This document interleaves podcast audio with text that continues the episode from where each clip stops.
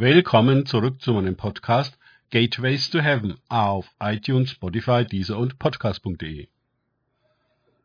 Mein Name ist Markus Herbert und mein Thema heute ist weltliche und himmlische Speise. Weiter geht es in diesem Podcast mit Lukas 6,21 aus den Tagesgedanken meines Freundes Frank Krause. Glückselig, die ihr jetzt hungert, denn ihr werdet gesättigt werden. Lukas 6, 21. Die zweite Seligpreisung spricht über Hunger.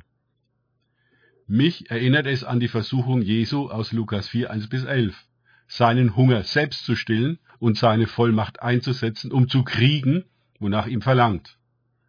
Etwas nachzuhelfen und zu manipulieren, um die Ergebnisse zu erzählen, die den Hunger nach Erfolg stillen.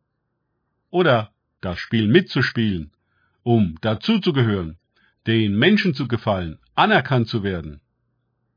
Also Hunger nach Gemeinschaft, Hunger nach Beziehungen, Hunger nach Ansehen und Bedeutung. Oh, es gibt viele Formen von Hunger. Und sie alle bergen für uns die Versuchung in sich zu nehmen, was einem nicht gegeben ist, weil einem danach verlangt. Siehe Adam und Eva im Paradies. Diese Jünger nun, sie harrten zunächst einmal physisch bei Jesus aus. Voraussichtlich ging der Dienst pausenlos weiter und es gab nicht einmal Zeit, etwas zu essen.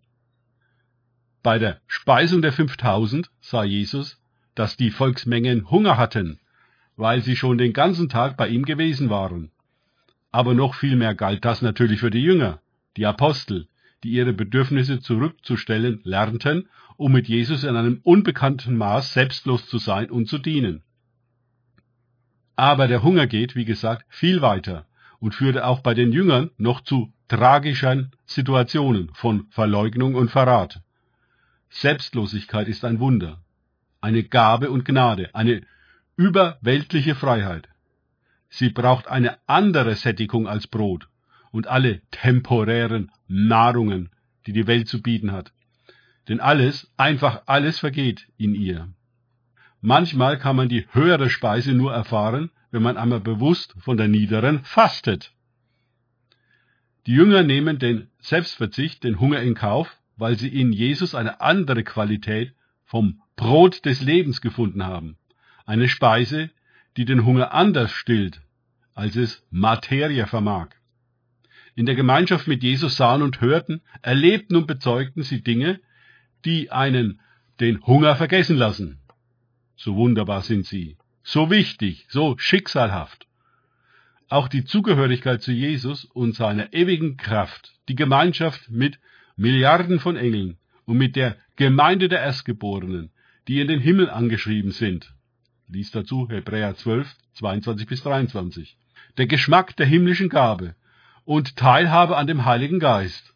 Lies Hebräer 6,4. Das sind so große, so befriedigende, nährende, stärkende und erfüllende Dimensionen, dass wir hier Hunger in Kauf nehmen, um dort zu essen und zu trinken an dem ewigen Tisch. Leider sind diese himmlischen Dinge für so viele so weit weg und so jenseitig, dass sie für sie keine Alternative zur Speise der Welt darstellen, die sie krank macht und sterben lässt. Es gibt eine Speise, die uns aufrichtet und lebendig macht, die uns auferstehen und diese Welt überwinden lässt. Mögen wir alle von ihr kosten und die Frucht des Baumes des Lebens essen, die den Überwindern verheißen ist. Wer ein Ohr hat, der höre. Höre, was der Geist den Gemeinden sagt. Wer überwindet, dem werde ich zu essen geben von dem Baum des Lebens, welcher in dem Paradies Gottes steht. Offenbarung 2, 7. Danke fürs Zuhören. Denkt bitte immer daran. Kenne ich es oder kann ich es im Sinne von erlebe ich es? Erst sich auf Gott und Begegnungen mit ihm einlassen, bringt wahres Leben und das Paradies zurück. Gott segne euch und wir hören uns wieder.